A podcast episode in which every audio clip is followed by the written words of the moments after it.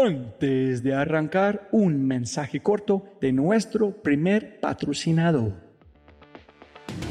Mira, la inteligencia artificial está en todas partes y es abrumadora. Con tantas promesas y tantas opciones es difícil escuchar la señal entre tanto ruido.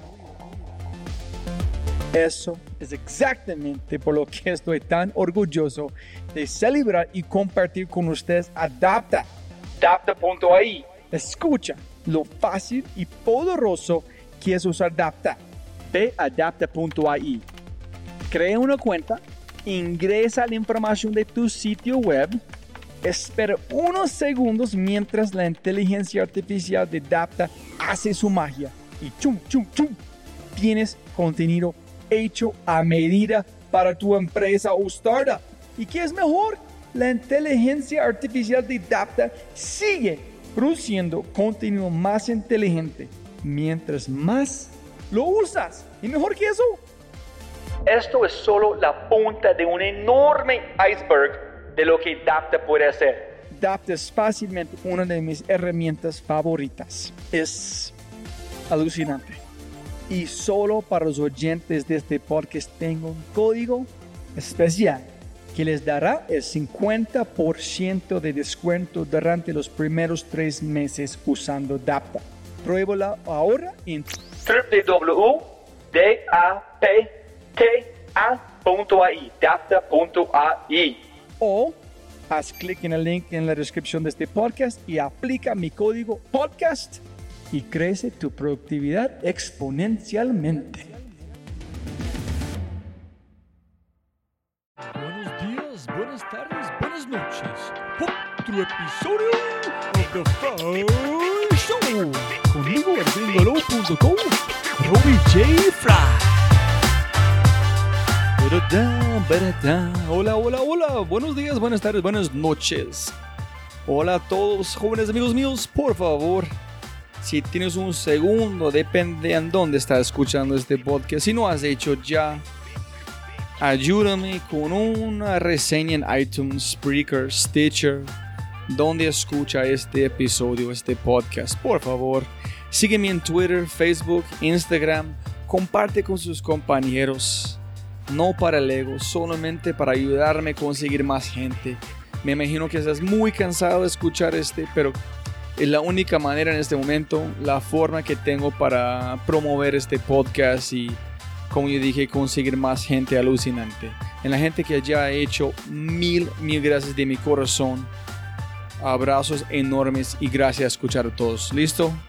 Espero que disfruten este episodio, es bacanísimo. Un abrazo, chao. Jóvenes amigos míos, este episodio es muy importante. Todos alrededor de la palabra innovación, innovando, innovador, etc. ¿Por qué? ¿Por qué? ¿Por qué? Porque la innovación conlleva tres problemas críticos. Uno es el uso de la palabra innovación. La gente se vomita con poca comprensión de cómo definir la innovación cómo identificarla, cómo medirla, cómo construirla o mejor dicho, cómo lograrla. Sexy, sexy, sexy. Las personas siempre conectan la palabra innovación con sexy. Miran esta palabra con una percepción errónea de una cosa, una cosa que ellos piensan que puede tocar, que es linda, pero no. Es un proceso, es muchos procesos. La innovación es sucia. Punto. Sucia, sucia. Y tres, más importante de todo, contexto. La gente, las personas conectan frecuentemente la innovación con una Apple, Google, Uber, Twitter, Amazon, Facebook, Tesla, Airbnb y muchas otras compañías atractivas e innovadoras. No es mal hacer ese en un sentido para entender qué hacen esas empresas. Pero, en consecuencia, el 95% de esas referencias están tan fuera de contexto que crean tanto, tanto ruido innecesario que las ata a las limitaciones inexistentes, imaginarias, y las ciega a una plétora de oportunidades contextuales. La innovación es de contextos, donde vives, donde respira. Sí puedes llegar como muy lejos, pero primero en una manera explorando oportunidades nuevas, en una manera ex- exponencial, todo empieza en su propio barrio. ¿Vale? También yo estoy obsesionado con esa palabra. ¿Qué significa? ¿Puede definirse? ¿Todos son capaces de innovar? ¿Cómo se relaciona con la creatividad? ¿Cómo se relaciona con emprendimiento? Pero lo más importante de todo, ¿qué es la innovación en América Latina para latinos? Por lo tanto, he decidido embarcarme en una gira por América Latina, arrancando con Colombia, para descubrir qué es la innovación en América Latina. Hablaré con académicos, directores de innovación, CEOs, presidentes latinos en el exterior, consultores creativos y, por supuesto, emprendedores. Este podcast es una precuela para obtener una vista previa de lo que intenta- intenta- intentaré lograr con este tour de innovación. Este episodio contiene fragmentos de cuatro conversaciones anteriores desglosados en hilos comunes que emulan brevemente lo que espero lograr con este esfuerzo. Los cuatro individuos incluidos en este podcast son Carlos Osorio, MIT Harvard, un duro, duro innovación de verdad en el mundo latino, episodio 38. Diego Parro, mi gran mentor, episodio número 1. Carolina Alzate, que viene en empaques, diseño de un otro perspectivo. Y Daniel Juste, el director de América Latina de, y Barcelona de Designets, episodio número 10. Jóvenes amigos míos, es mi sueño sacar a la luz el valor de la comprensión de la innovación para todos los que trabajan en innovación en el mercado latino, eliminar los mitos en torno a la innovación, descubrir lo desconocido, brindar información sobre innovación a las masas. Y, lo más, más, más importante, celebrar los innovadores latinos a través de la conversación. Con esto en la mesa, disfrute de este episodio precuela. Torre de la Innovación 0.1. Parte 1. La palabra innovación. Mira, yo entiendo innovación de distintas maneras. Como resultado, como una manera de resolver problemas o como una filosofía, filosofía de, de cómo comportarse.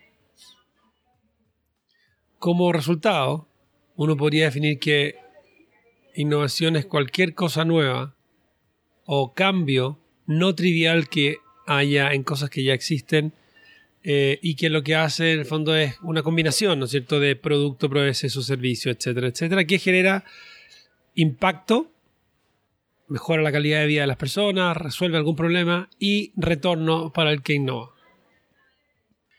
Como manera de resolver problemas es nada más que una manera de entender un problema,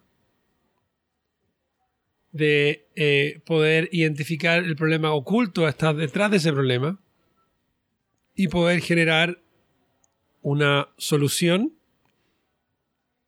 que tiene la característica de ser nueva, de ser novedosa, de que antes no se había pensado y que además eh, tiene el beneficio de que el impacto que genera es muy superior al impacto que genera cualquier otro tipo de solución. O sea, innovación como proceso no es nada más que una manera de resolver problemas y cuando tú la aplicas de manera consistente y predecible, tus resultados son mejores ahí cuando aplicas otro tipo de proceso. Y como filosofía de gestión o filosofía de vida, y que innovación es una manera de mirar el mundo y comportarse, en el sentido de, que nosotros siempre nos, es muy fácil ir por la vía eh, dejándonos llevar por los sesgos que tenemos, por el estar dentro de la zona de confort. Innovación como filosofía de vida te obliga a estar siempre fuera de la zona de confort. Te obliga en el fondo a que uno se vuelva un poquito adicto al sentirse incómodo, al sentir un poco de miedo, al estar eh, en niveles donde tus capacidades, tú no estás seguro si te van a ayudar a salir airoso o de frente. De tal manera que por estar así mucho tiempo, lo que sucede contigo es que tú te vuelves, eh, cuando decía adicto es una palabra que tiene muchos sentidos, pero te vuelves cómodo al sentirte incómodo. Al fondo, tu manera de vivir es una manera donde si el día de mañana llega una situación, por ejemplo, que a mucha gente pone incómoda, tú ya vas a saber cómo operarte porque cómo operar porque estás acostumbrado a eso. Hay muchas metodologías de innovación, ¿cierto? Y hay muchos diagramas que muestran la metodología. Pero si tú a eso no le inyectas como materia prima, así como inyectas pellets para una inyectora sacar cosas plásticas, si tú a eso no le inyectas materia prima que es y no eh, creatividad, tú no vas a superar los obstáculos de ese diagrama. Entonces, y entonces la creatividad empieza a ser ese alimento de todo el proceso y por eso para mí es fundamental tener eh, técnicas de creatividad. Yo cuando veo situaciones que no son capaces de resolver, yo siempre saco una técnica de creatividad y la resolvemos.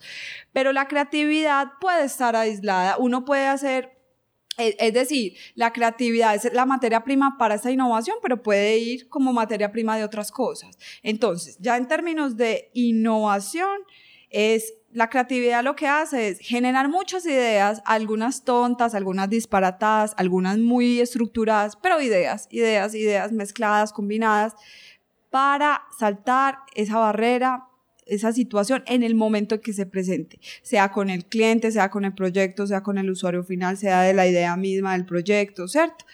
Ahora, ¿qué es la innovación? La innovación es poner esas ideas en marcha, ponerlas tangibles, no la idea en el aire, sino una idea tangible que transforme positivamente la vida de los consumidores, de los usuarios, que genere una empresa competitiva, rentable a nivel global.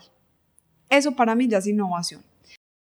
Mira que, en mi proceso propio de reflexión, yo estudié los dos campos y escribí dos libros. Uno que se llama Creativamente, Secretos para Pensar de Maneras Impensables. Es un libro sobre creatividad. Y otro que se llama El hábito de innovar. Es un libro sobre innovación. Lo que me di cuenta es que la fuente inicial de ambas eh, doctrinas, de ambas disciplinas, son diferentes. la fuente de la creatividad es una fuente de la psicología, de la psiquiatría, porque estamos estudiando procesos mentales de exploración de lo desconocido. La innovación viene de la ingeniería, viene de, de procesos de etapas claras. Entonces, eh, eh, cuando tú hablas de innovación en general, hablas de cuatro etapas. Una, una etapa de identificar oportunidades, insights, como lo quieras llamar, que no tenemos en la empresa.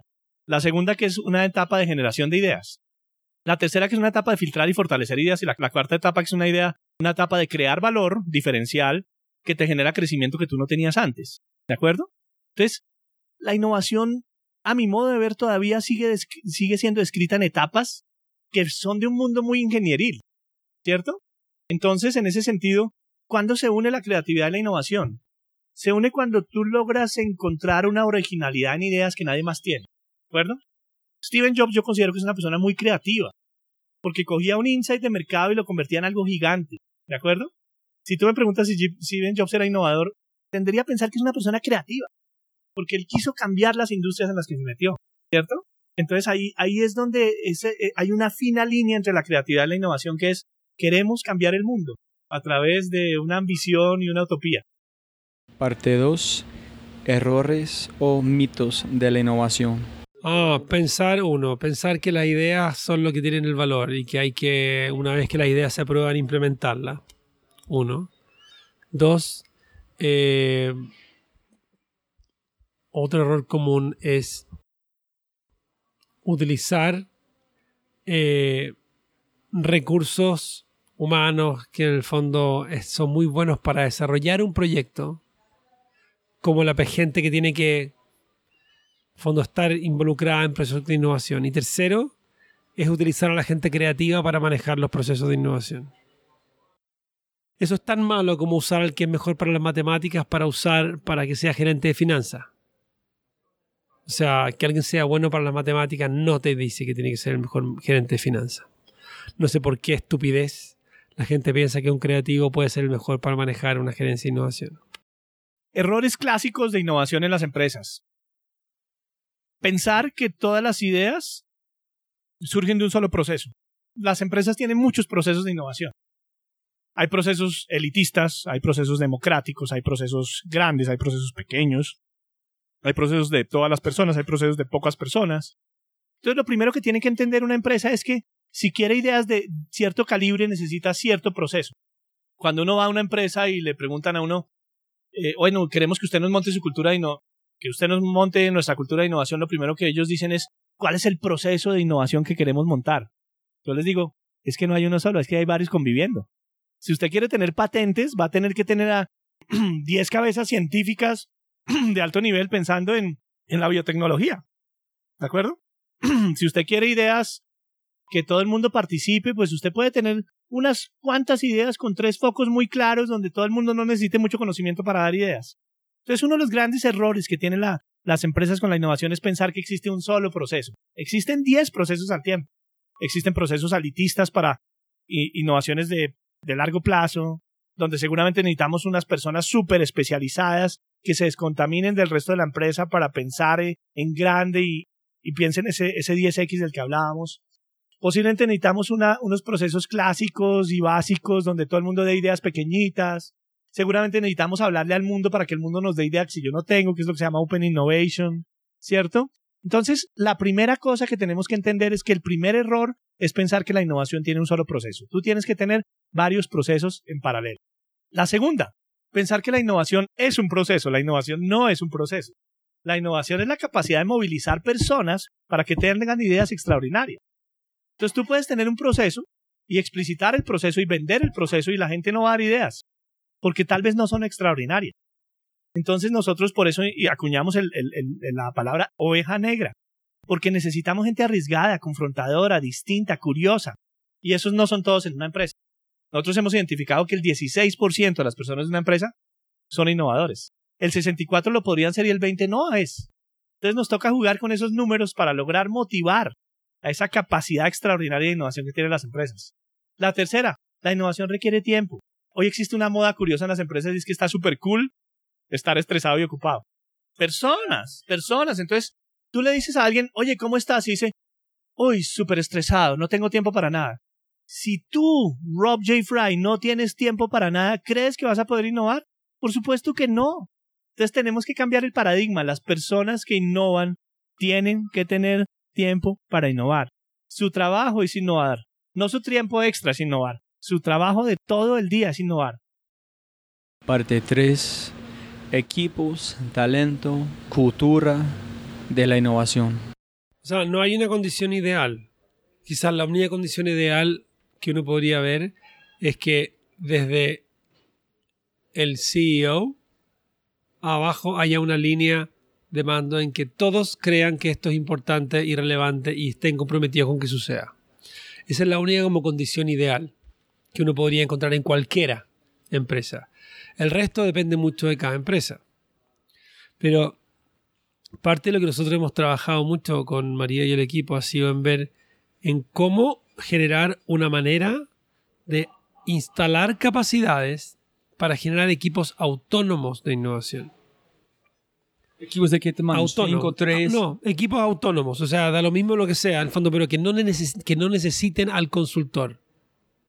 Pero ¿cuánto tiempo tiene que trabajar por ellos para llegar a este punto? Depende también. Depende del número, de- depende del tamaño de la empresa. Depende de qué tan grande vaya a ser la unidad de innovación o no.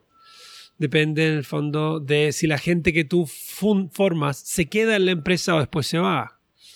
O sea, hay muchos temas, porque este, son capacidades que ahora son muy demandadas. Una de las cosas que hemos visto nosotros es que cada vez que llegamos a una empresa a trabajar con ellos y se hace un tipo como de formación para un equipo, ese equipo sube y se ubica, en el fondo los sacan de innovación y los ponen en otras áreas. Porque son personas que han generado un nivel de competencia para resolver problemas que es superior al resto. O sea, el número de personas que han subido luego de haber sido entrenadas por nosotros a puestos de mayor responsabilidad es impresionante. Es como si los programas de innovación fueran una chimenea. ¡Tum! Y hay un tiraje mucho mayor por ahí. Raro. ¿Ese es un problema o eso es bueno? Es bueno O sea, para, ellos, pero para la innovación Es, es no. bueno para la gente, pero todavía como el recurso humano, este recurso humano es tan escaso, es malo para la función. Muchas veces cuando hacemos los proyectos, a veces el proyecto ni es innovador tanto. Y la gente ve el proyecto y dice, pero yo no le veo nada, no, pues que es innovación. La innovación no estuvo ahí, la innovación estuvo en la relación con el cliente o en la semilla que le sembramos a esa empresa. Hay empresas que ya solamente, nosotros siempre prodigamos mucho el qué tal sí. Y es, no diga nunca, no diga no. En esta empresa está prohibido decir que no. El que diga no, yo lo pongo a hacer velitas. Ah, ah, a mí no me va a decir que no. ¿Qué tal sí? Eh, Paloma, tenemos que hacer una presentación con unos colores, pero no podemos usar computador, entonces necesitamos una herramienta más dinámica. ¿Qué tal si lo hacemos en cartulina? Uy, caro. ¿Qué tal si le ponemos mejor plastilina en las mesas a las personas? Ay, palo, ¿y qué tal si le ponemos la cartulina al lado para que creen con la plastilina y le añadimos marcador? Uy, caro, ¿y qué tal si traemos niños a la sesión? Entonces, si te das cuenta, acabamos de co-crear una idea. Si ella me dice que no desde el principio, la idea no surge. Cuando en un proceso con un cliente, después de varios tiempos de trabajo con el cliente, tú vas a, a las reuniones y el cliente me empieza a decir a mí, toda la gente está diciendo acá qué tal si esta empresa ha cogido una dinámica y se acaban de ganar el premio dentro de toda su empresa del equipo más innovador de la empresa. ¿Qué quiere decir eso? Que yo puse una semilla en un equipo y que logré darle la vuelta a algo cultural. Eso es innovación. El producto final puede ser que no haya sido el más innovador, vende bien, está muy bien, lo está haciendo bien, pero no fue el producto, fue en términos de cultura en el relacionamiento. Y voy a decir un matiz, o voy a poner un matiz a mis propias palabras.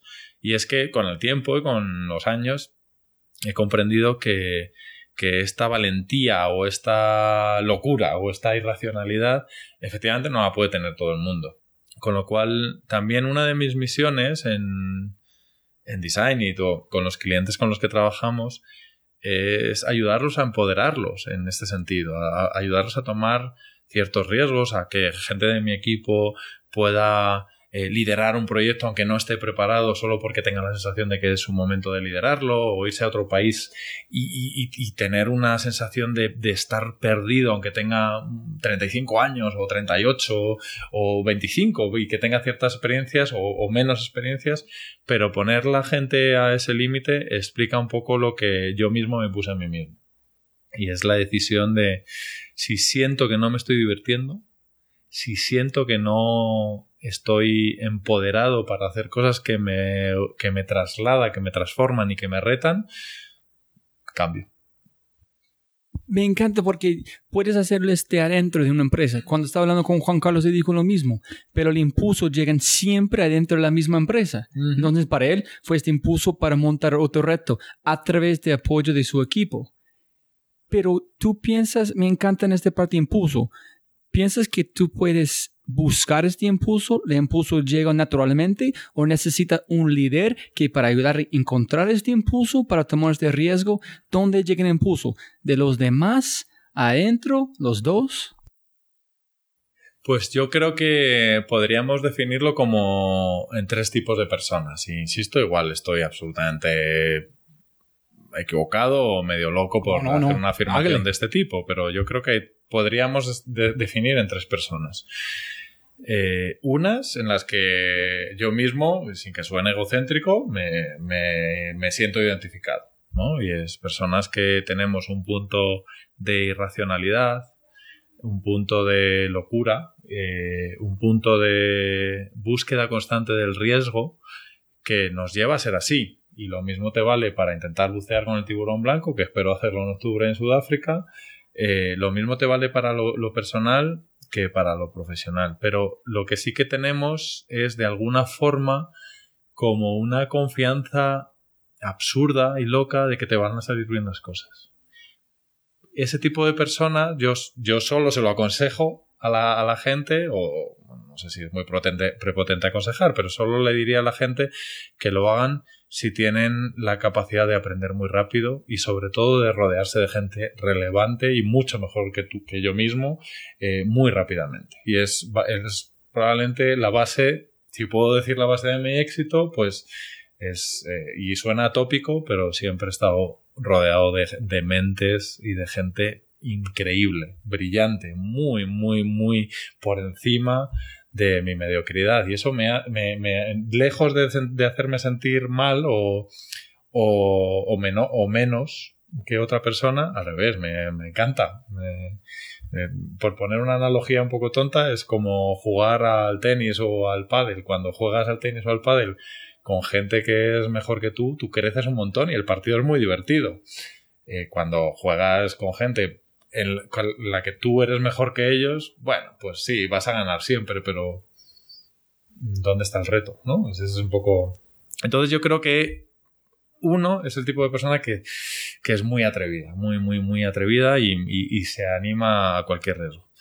Luego hay otro que tú decías, Robbie, hay, hay una segunda tipo de persona que, que a mí me encanta, en mis equipos siempre ha habido muchas más de estas personas y, y finalmente terminan dudando de si son un rol de, esta tipología 2, vamos a llamarlo, o de la tipología 1 que, que, estábamos hablando antes, y es estas personas que sí que necesitan cierto liderazgo. En realidad ellos son líderes en sí mismos, pero, pero necesitan empuje, necesitan, necesitan que alguien les anime a creer en ellos mismos para hacer una acción que por sí solos, no sé por qué, la verdad no tengo la respuesta, no se atreven. ¿Vale? Entonces eh, yo encuentro en, mis equipos o con la gente con la que he trabajado, eh, inclusive con jefes míos, siempre me he encontrado mucha gente que necesita que le digas, no, no, lo vas a hacer tú y lo vas a empezar a hacer ya. Y necesitan que alguien les empuje al, al abismo para que se atrevan definitivamente a saltar. ¿no? Es gente que necesita ese empujón, pero que están sumamente preparados. Y luego el grupo 3, sin desmerecerlos, que son igual de importantes que, que, el resto de las personas, son gente que es muy difícil que se atrevan, que mira ese atrevimiento con cierta, con cierta distancia. A veces puede parecer envidia, pero no lo es. Eh, a veces puede parecer eh, que les parecemos estúpidos el resto, pero no lo es tampoco. Pero es gente que sencillamente son eh, excelentes en complementar el trabajo de un equipo. Es gente que que son conscientes de que, no tienen es, ese, ese tipo de arrojo, ese tipo de valentía, pero que son muy necesarios en los equipos. Yo lo que les diría a esas personas es que al menos lo intenten una vez en su vida. Que si no lo intentan al menos una vez en su vida, o dos idealmente, eh, entonces se están perdiendo algo demasiado importante. Tienen que atreverse algún día a cambiar y a evolucionar, o en su empresa, o cambiando de empresa, o montando un negocio. Y ese es un hábito que las personas pueden identificar en tratar de construir en su vida practicando. En, yo que yo entiendo mi opinión es no es si tienes o no tienes, es una cosa que tiene que empezar la primera vez, en cada vez es más fácil, pero constantemente tiene que hacerlo como dijiste van a morir. ¿Piensas eso es o piensas hay personas que no pueden hacerlo? Eh, pues mira, siguiendo con la misma idea de grupo 1, grupo 2 y grupo 3 de personas, creo que, ahora voy a empezar al revés, creo que las del grupo 3 eh, necesitan más entrenamiento. Eh, seguramente voy, a, voy a hablar un momento de una teoría absolutamente estúpida que tengo, es que creo que todas las personas tienen talentos, ¿vale? Hay muchas hay personas que se los descubren muy fácilmente y además los talentos son muy evidentes, no sé, Messi. eh, pero creo que todos tenemos al menos tres talentos relevantes en nuestra vida, al menos tres, tres que sabemos que están ahí eh, y probablemente nos dé incluso un poco de vergüenza a veces decir que los, los tenemos. Es un poco triste, ¿no? Pero tenemos vergüenza de decir las cosas que se nos dan bien, ¿no? A la mayoría de las personas. Bien, este grupo 3 creo que creo que necesita más entrenamiento, sí. Creo que necesita practicar. Y creo que una buena práctica son cosas muy pequeñitas. O sea, un, un simple acto de de repente presentar una cosa de forma diferente, hacer un pequeño rollout o, o mm, no sé, o de repente cambiar la forma de su trabajo sin pedir permiso, o sea, son pequeñas cosas, tampoco hace falta que sean cosas gigantescas, uno se puede divertir con pequeños momentos, ¿vale? Eh, yo yo cuando, cuando buceo siempre me encuentro estas personas que te dicen, no, no, yo sería incapaz de bucear con un tiburón, y luego cuando de repente no les dices que va a haber tiburones y lo han visto por primera vez, la emoción, el miedo también, pero la emoción supera al miedo. La, la capacidad de haber, de, de haber eh, eh, decidido inconscientemente o sin saber que ese iba a ser un gran momento en su vida, les transforma. Eso es una transformación de verdad. En ese grupo 3 que, que, que jamás se atrevería a bucear con un tiburón o a hacer un pequeño cambio en su trabajo y que cuando lo hacen se transforman, son felices. Yo creo que esos necesitan un poco más de entrenamiento y el consejo sería empezar por cosas pequeñitas, muy pequeñitas, muy pequeñitas, pero que, que signifiquen una conversación con una copa con los amigos o una cena con tu pareja. Hoy he hecho esto, ¿qué te parece? Que, que inclusive es como mucho más emoción la que sienten por dentro que realmente la acción en sí. El grupo 2 no, el grupo 2 tiene que seguir su instinto. O sea, tiene que entrenar y atreverse a seguir su instinto. Y además aquí yo voy a ser ra- radical. En esas personas que saben que tienen el potencial, que tienen el talento y deciden conscientemente eh, protegerse con una cobar- cobardía. Son gente que, que se centra más en, en lo seguro, en lo triste puntualmente y tú sabes que tienen mucho potencial. Tú sabes que son geniales, son gigantes pero están autoimponiéndose la tristeza o la queja como modo de vida porque están protegidos ahí, porque esas, eso lo dominan muy bien. Esos son los que me parecen más... que hay que provocarles más, que tienen que hacer más. Entonces esos tienen que, ti- tienen que definitivamente tomar una decisión. O se arriesgan y son felices o se quedan en la sombra. Y el grupo uno es que es un instinto animal.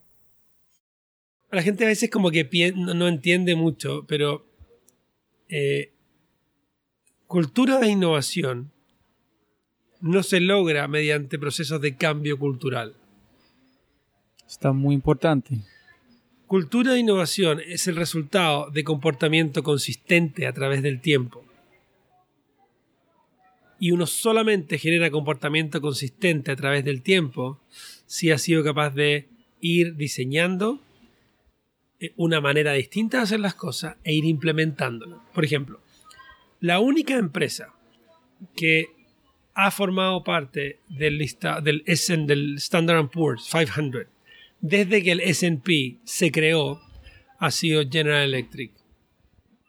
General Electric nace como una empresa, como el merger entre dos visiones. La de Edison, que tenía el laboratorio e inventó el proceso de investigación y desarrollo, y de eh, JP Morgan, que inventó el capitalismo de riesgo.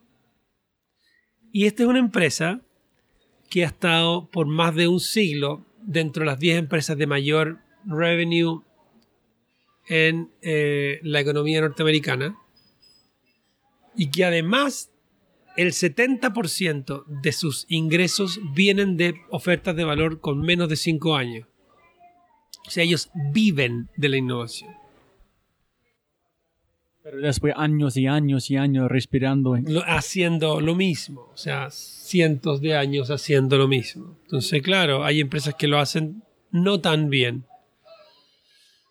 Y hay de todo, ¿no? Pero en el fondo, yendo a lo que tú decías, uno puede cambiar este tema de cosas. Mira, eh, hay Herb Simon, Herbert Simon, que era un profesor de eh, Carnegie Mellon, decía que una persona no puede pretender estar a un nivel que se califique como a nivel mundial en su área antes de haberse dedicado 10 años nada más que a, una sola cosa.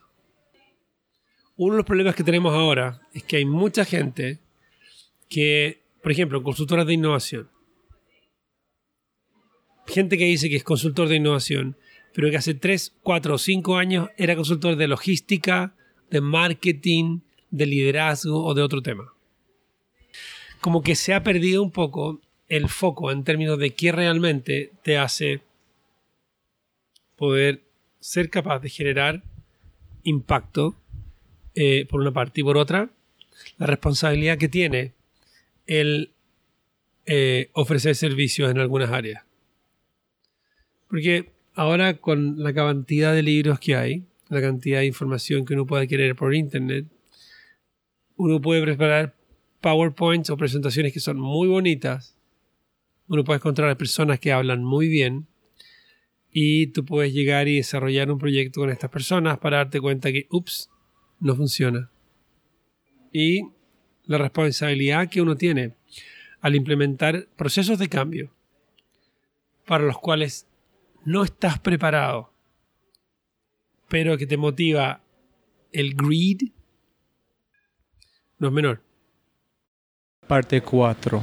Escépticos, creencia, riesgo, fallar, aprender, procesos y contextos de la innovación. Si hay algo que nosotros hemos hecho en la parte, sobre todo en branding y packaging, que lleva más años, es romper los esquemas de las reglas que nos enseñaron. Yo cogí la lista de reglas que nos enseñaron y empezamos uno a uno a romperlas. Ah, no se puede de tales formas, lo vamos a hacer. Ah, no se puede tantos colores en esta categoría, lo vamos a hacer. Y empezamos a desvirtuar eso. Ay, se van a reír, ah, eso siempre va a estar en la cabeza de uno. Y en el equipo siempre va a haber alguien que lo verbalice. Ay, no, y apenas, uy, apenas nos digan que no, y apenas, yo siempre digo, llevemos siempre las ideas hasta lo que más podamos y saltemos todos los no. Apenas salga uno, lo saltamos. Sale otro no, vamos a saltarlo hasta donde podamos, ¿cierto? Entonces la creatividad sí tiene esas barreras. La magia está en, o sea, en seguir adelante con esas ideas y llevarlas a cabo por locas que parezcan.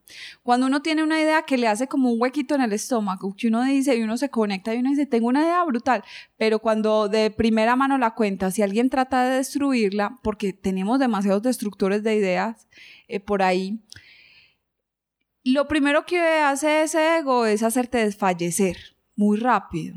La clave está en no desfallecer. Entonces, mejore la forma en que lo cuenta esa idea. Materialícela para que la puedan visualizar. Hay gente que no es capaz de visualizar una idea verbalizada. Mire la forma de la expresión en cómo contar una idea, porque la idea puede ser muy buena. Yo tengo acá gente que tengo uno en especial que es muy malo para contar la idea, porque tiene mucho miedo de hablar todo el tiempo. Ahora ya menos, pero cuando empezó en esta empresa hace muchos años le daba mucho miedo, pero tiene una capacidad muy buena en hacerlo manual. Entonces hace la idea, la materializa y te la muestra y te la explica. Y es increíble. Él tiene una herramienta y es su manualidad. Hay gente que tiene la, la capacidad de actuarla. Hay gente que tiene la capacidad de dibujarla. Hay otra gente que tiene la capacidad de llevarte al contexto, mostrarte la solución, el, problema, lo que pasa ahí, qué oportunidad hay y contarte la idea en el contexto. El uso de lo que llaman best practices. En innovación no hay best practices. Hay good practices. Pero es good or not good depende mucho del contexto contexto cambia constantemente. Y la cultura cambia. O sea, que yo me parezca, oye, nosotros somos una empresa financiera, vamos a utilizar el mismo proceso, el mismo método o metodología que usa Intuit, una de las 50 empresas más innovadoras del mundo. Intuit, que esté en el sector financiero, no significa que uno pueda ocupar las mismas herramientas que ellos ocupan. Hay muchos otros factores que van más allá que solamente pertenecer al mismo sector. Pero aún así la gente hace caso omiso de eso. Entonces es un problema. Y más de, ha cometido muchos más errores de los éxitos que tiene. Multiplicado por tres. De los éxitos que tiene, multiplíquelo hasta por ocho, los fracasos que tenemos. Pero yo celebro eso. Yo celebro que nos equivoquemos porque con eso aprendemos muy rápido. Eso sí, venga, compartamos esa equivocación. Ese error, ¿qué, qué, qué pasó? ¿Qué tenemos que aprender de ahí? ¿Y cómo lo podemos mejorar a futuro? ¿Y cómo podemos volver esto conocimiento para nosotros. No hay conocimiento más potente que cuando uno recoge el error y lo vuelve conocimiento. Si uno no recoge aprendizajes de ese error, difícilmente vas a llegar a otro punto más avanzado. te vas a quedar dándole vueltas a lo mismo. Mire, la gente, una de las cosas que nos hemos dado cuenta es que las empresas quieren innovación o dicen que lo quieren. Hasta que se ven en la posición de tener que comenzar a pagar el costo que significa tenerla. ¿Por qué? Necesitas gente que vaya en contra de lo que el mainstream quiere. La innovación no es barata. Sobre todo dice, oye, sí, me encantaría generar ingresos por 280, 250, 200 millones de dólares. Fantástico, pero generar ingresos por 150 millones de dólares en un proyecto de innovación en que tú tienes, por ejemplo, un retorno a la inversión de, imagínate si que que fuera un 50%, un, perdón, un 500%. Eso asume que tú estás invirtiendo al menos unos 30 o 40 millones de dólares para generar esos 250. Bueno, anda a ver que una empresa quiere invertir 30 o 40 millones de dólares en innovación. Dice, no, es que es muy riesgoso, es que no sabemos qué va a pasar. Nadie quiere alto riesgo. Todos quieren alto payback. Entonces no funciona así.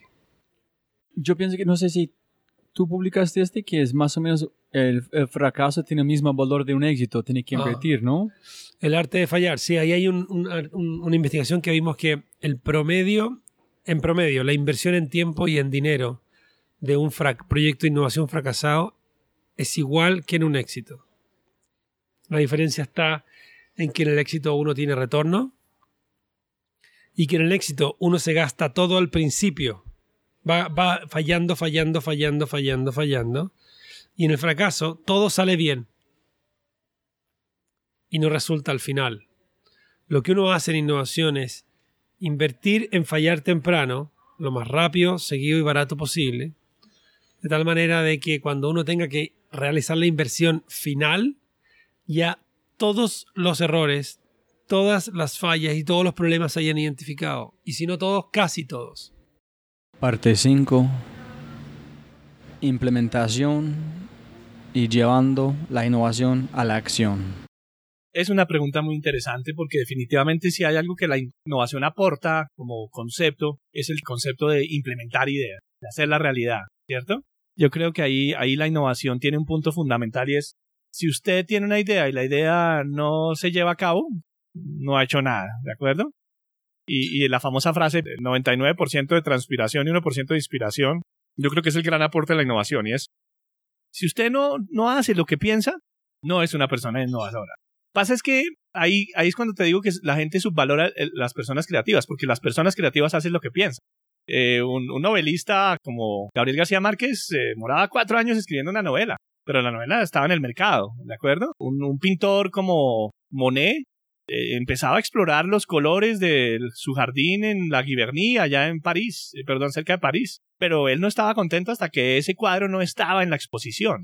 Entonces, lo, que creo que se subvalora en la creatividad es el hecho de que se piensa que las personas creativas son divergentes y no llevan a cabo sus ideas. Y eso es, y defendiendo la creatividad, eso es una falsa, falsa premisa de la creatividad. Las personas, es un mito, claro. Porque las personas creativas siempre llevan a, a la última instancia o a la última consecuencia su idea. Charles Darwin estuvo mucho tiempo estudiando algo llamado el origen de las especies. Se considera una de las personas más creativas. Pero porque sacó el libro y estudió todas esas discontinuidades en el mundo de la naturaleza, dándose cuenta que el creacionismo lamarquiano no existía y que realmente los animales se adaptaban a sus medios ambientes y por eso sobrevivía el que más se adaptaba. Pero Charles Darwin no quedó contento hasta que no terminó su, su, su libro, ¿de acuerdo? Entonces, lo que, lo que a mí me parece que es, es una polémica interesante es que la creatividad se entiende como un proceso en el cual las personas no terminan el proceso, ¿cierto? Y por eso digo que la innovación tiene un punto al, al decir la gente tiene que terminar su proceso y hacer que una idea se lleve a cabo, pero sin subvalorar la creatividad porque las personas creativas con C mayúscula siempre terminaron sus procesos. cuál es la preocupación de negocio del cliente.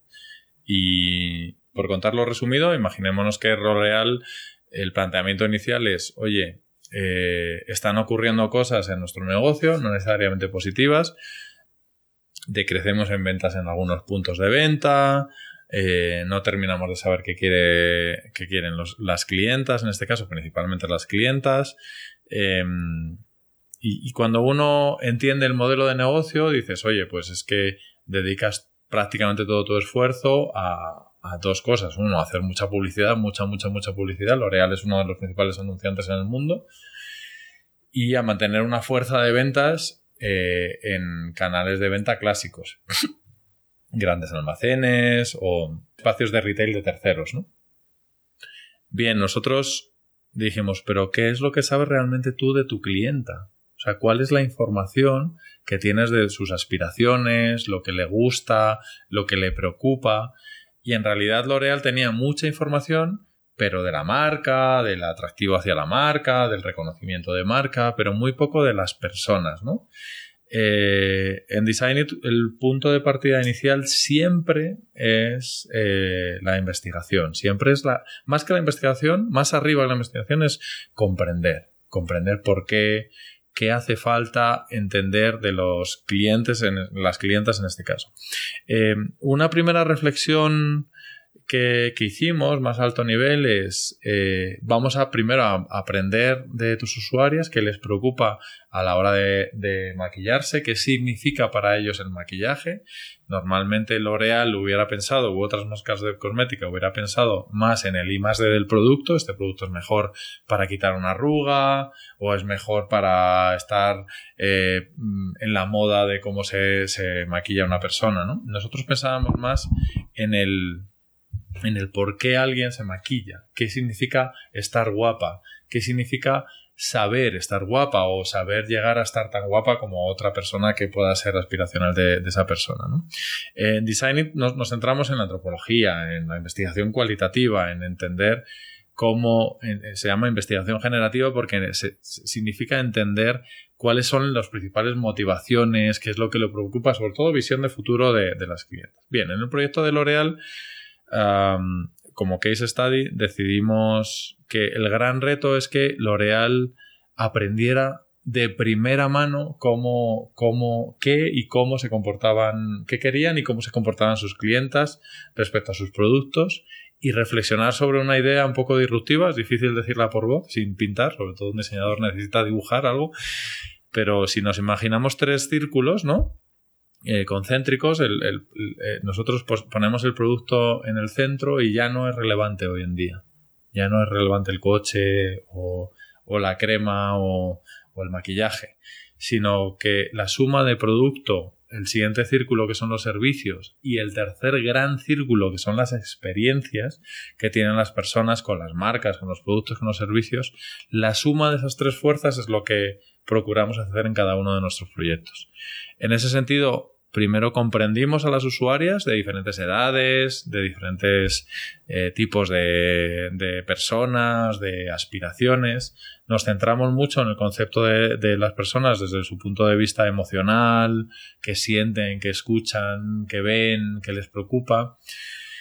Y co-creando con, con L'Oreal entendimos que necesitábamos crear un espacio en el que L'Oreal tuviera la oportunidad por fin de tener un espacio comercial en el que aprendiera cómo se comportaban sus usuarios.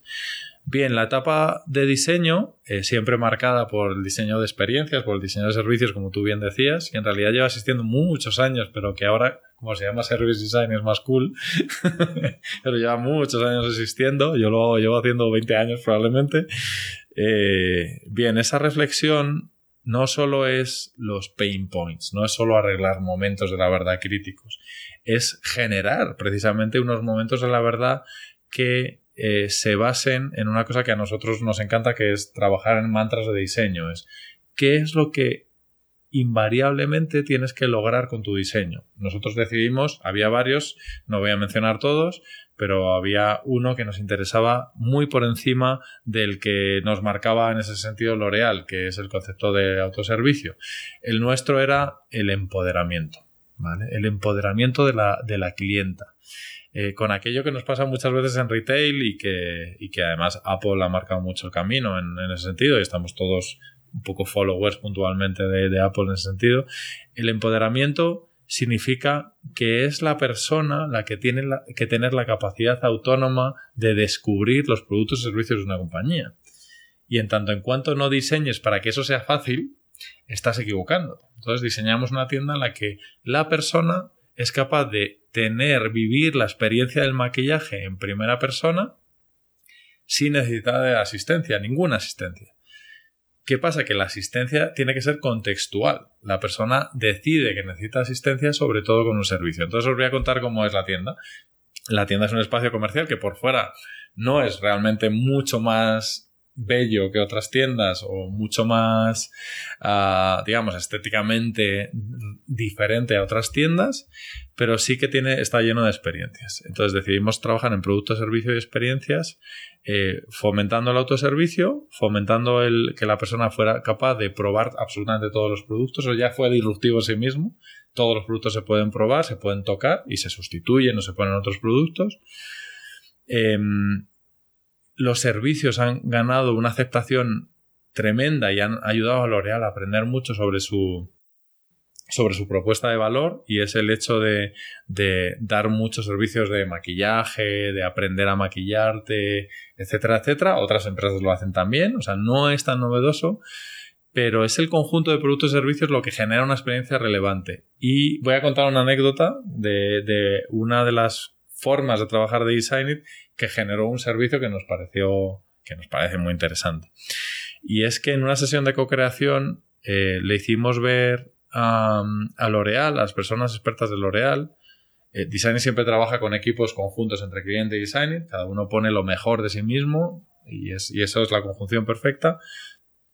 Eh, le hicimos ver a L'Oreal que había algunos aspectos de la relación de la cosmética en general con las mujeres que eran muy relevantes. Por ejemplo, eh, les, les dijimos, oye, es muy significativo que una mujer compra varios productos de cosmética, puntualmente ve un videoblog o le enseñan a maquillarse en la tienda, le enseñan a aplicar ese producto o una tendencia de maquillaje y todo va fenomenal y la bolsa está llena de productos y se va a su casa y cuando intenta ella replicar ese maquillaje, eh, no way. O sea, es una de cada mil, me invento el porcentaje, es capaz de hacerlo porque para eso hay una profesional que sabe hacer servicios. Creamos muchos servicios en diferentes horas para que pudieran ir a maquillarse las clientes de L'Oreal cuando quisiesen. Esos servicios están full siempre, siempre llenos. O sea, tienes actividades, contenidos temáticos. Pero una cosa que se nos ocurrió fue hacer una sesión eh, hibridar con Disney. Entonces dijimos, ¿qué paradigma de belleza puedes pensar? Y, cogemos a varias usuarias si te, si te digo Disney, ¿no? Entonces, eh, pues Blancanieves, pues Cenicienta, ¿no? Pues diferentes personajes, porque Disney tiene personajes femeninos absolutamente maravillosos, masculinos también, pero femeninos maravillosos. Y se nos ocurrió eh, incorporar eh, la idea de cuál personaje femenino de Disney y además un personaje que tenga mucho poder, que, que, signifique algo relevante o bueno o malo. Y, y, entonces salió un artefacto y no tanto una persona, salió el espejito mágico. El espejo mágico. Sí, sí, sí, salió el espejo mágico.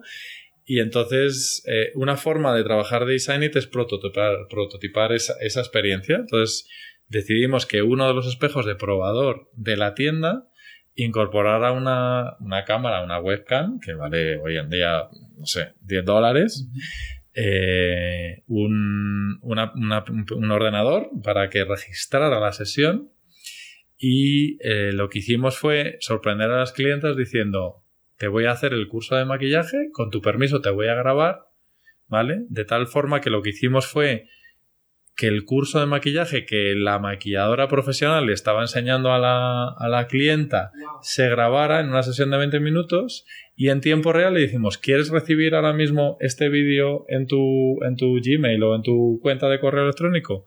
Mándatelo y cada vez que quieras maquillarte con estos productos que te acabo de referenciar, pues te pones tu vídeo con tu cara y con la maquilladora dándote consejos de tu sombra, de tu forma de la nariz, de tu, de tu frente, etcétera, etcétera. Eh, eso es generar una experiencia. Eso es exactamente generar una experiencia que es producto, servicio, porque te están maquillando, y la experiencia de poderte maquillar tú y aprovechar el producto al 100%. Porque hay un porcentaje terrible de cantidad de producto de maquillaje que va a la basura. Y Design tiene que estar preocupada también porque eso no haga un mundo más sostenible. Aunque sea una pequeña, una, un pequeño gesto, pero que sea relevante. Y sobre todo, imaginar la sonrisa de la mujer cuando decía, wow, un momento que me voy a tener mi vídeo con mi cara, con la maquilladora profesional o el maquillador, siempre que disponga, siempre lo va a hacer. Y ahí, y ahí es donde centró la experiencia de la tienda.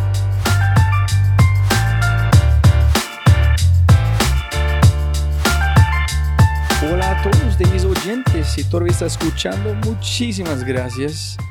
Y como arranco con todos mis invitados, siempre se puede ganar más plata, pero no más tiempo. Entonces ustedes no tienen ninguna idea. La gente que escucha este podcast, qué placer, qué gratitud enorme que tengo para ustedes y para escuchar gente que habla su idioma, que han hecho cosas en su país, en sus lugares.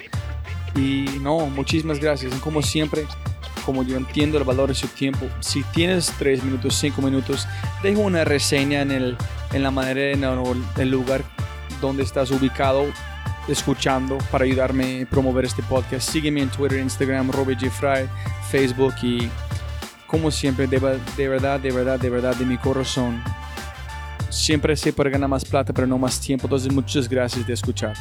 Abrazos y espero que disfrutan este giro de innovación. Vamos a ver dónde vamos. ¡Chao!